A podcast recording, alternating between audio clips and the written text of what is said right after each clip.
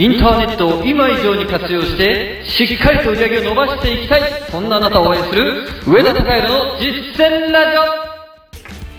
オおはようございます。上田隆弘です。まあ、先日ですね、僕あのー素粒子の話をお伝えしましたよね。えーこの世界の最小単位は素粒子であって、素粒子は11次元まであるみたいな話を、まあ、したんですけれども、まあ、結構アカデミックで抽象度の高い話ではあったんですが、あのこれが意外と反応が良くてですね、えー皆さんいろんな知識を僕にまた教えてくれるということになっています。これは僕は非常に面白いなと思ってます。例えばですね、なんか沖縄には神の手という雲があるらしくですね、えーなんか雲が割れるんですよ。で、その割れた雲が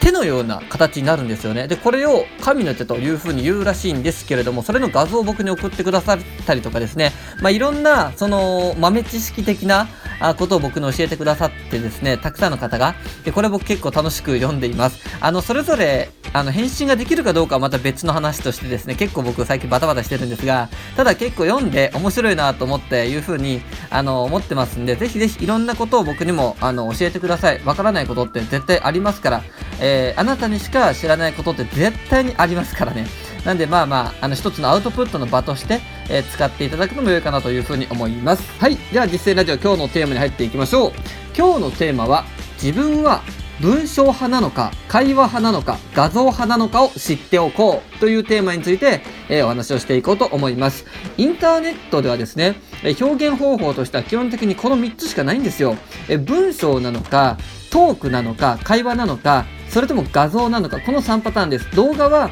ま、会話に含まれますよね。ですので、大体この3つです。そして、自分は何が一番得意なのか、まあ、得意まで言うとちょっとしんどいかもしれないので、えー何が苦痛ではないのかという視点でも良いかもしれません。で、そこを把握していくことはすごく大切です。えっ、と、文章が強い方は、まあ、結構表現の幅は広いかなという印象が僕はありますね。えーなぜならば、例えばじゃあ動画を撮るという時にだって文章で、えシナリオを書いて、で、それを読むなんてこともできるわけですから、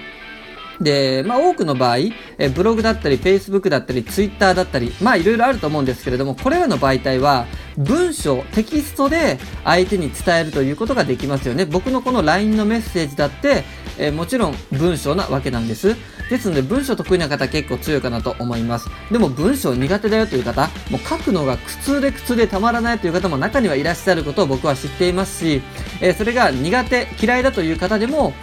別に稼げないわけではない。あの、思いっきり稼いでいる方がいることも僕は知っています。僕の仲間でもそういう人間はいますから、全然、あの、文章が苦手だから、嫌いだからと言って落ち込む必要もないんですけれども、そういう方はもしかすると会話が得意かもしれませんよね。書くんじゃなくて音で伝えるということが得意かもしれない。こういう方は、えーまあ、僕が今やってるようなラジオ形式だったりだとか、YouTube だって別に音声でも良いわけですし、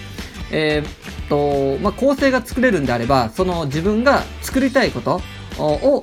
まあ、音で書ける人に依頼をするというやり方もありますよね。いろんなやり方があります、会話の方。いや、文章も苦手で嫌いだと。会話で話すもう音もちょっとよくわかんないよという方は、画像を使うと良いかもしれませんよね。画像だったら写真で、しかも視覚的なものですから、まあ、面白いって感じる方が一番多いんじゃないですかね。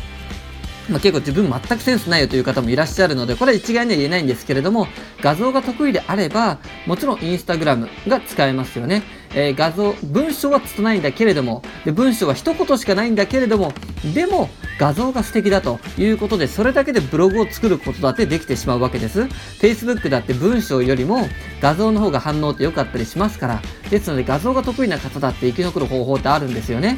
えー知っておいていただきたいのは、この文章、会話、画像、これ全てができなければならないというわけではないということを知っておいてほしいんです。自分は何が得意で何が苦手なのか、何だったら少しは楽しめて、何だったらもうほんと嫌いだっていうことを知っておくということ。で、わざわざ嫌いなことをする必要はありません。あの、嫌いなことをこう伸ばすよりも自分が得意なことを伸ばした方が絶対に勝負になります。えー自分が嫌いなことを一生懸命やるのとですね、もう全然苦痛じゃない、なく、で、むしろそれ楽しいと思ってできる方っていらっしゃって、用意どんで走ったら絶対に勝てないんですよ。なので自分が苦痛に感じないものをやるという視点でやってみてください。あれもこれも全部できる必要はありません。絞って大丈夫です。ということで、えー今日の実践ラジオでした。頑張っていきましょう。あなたは必ず成功する。それでは、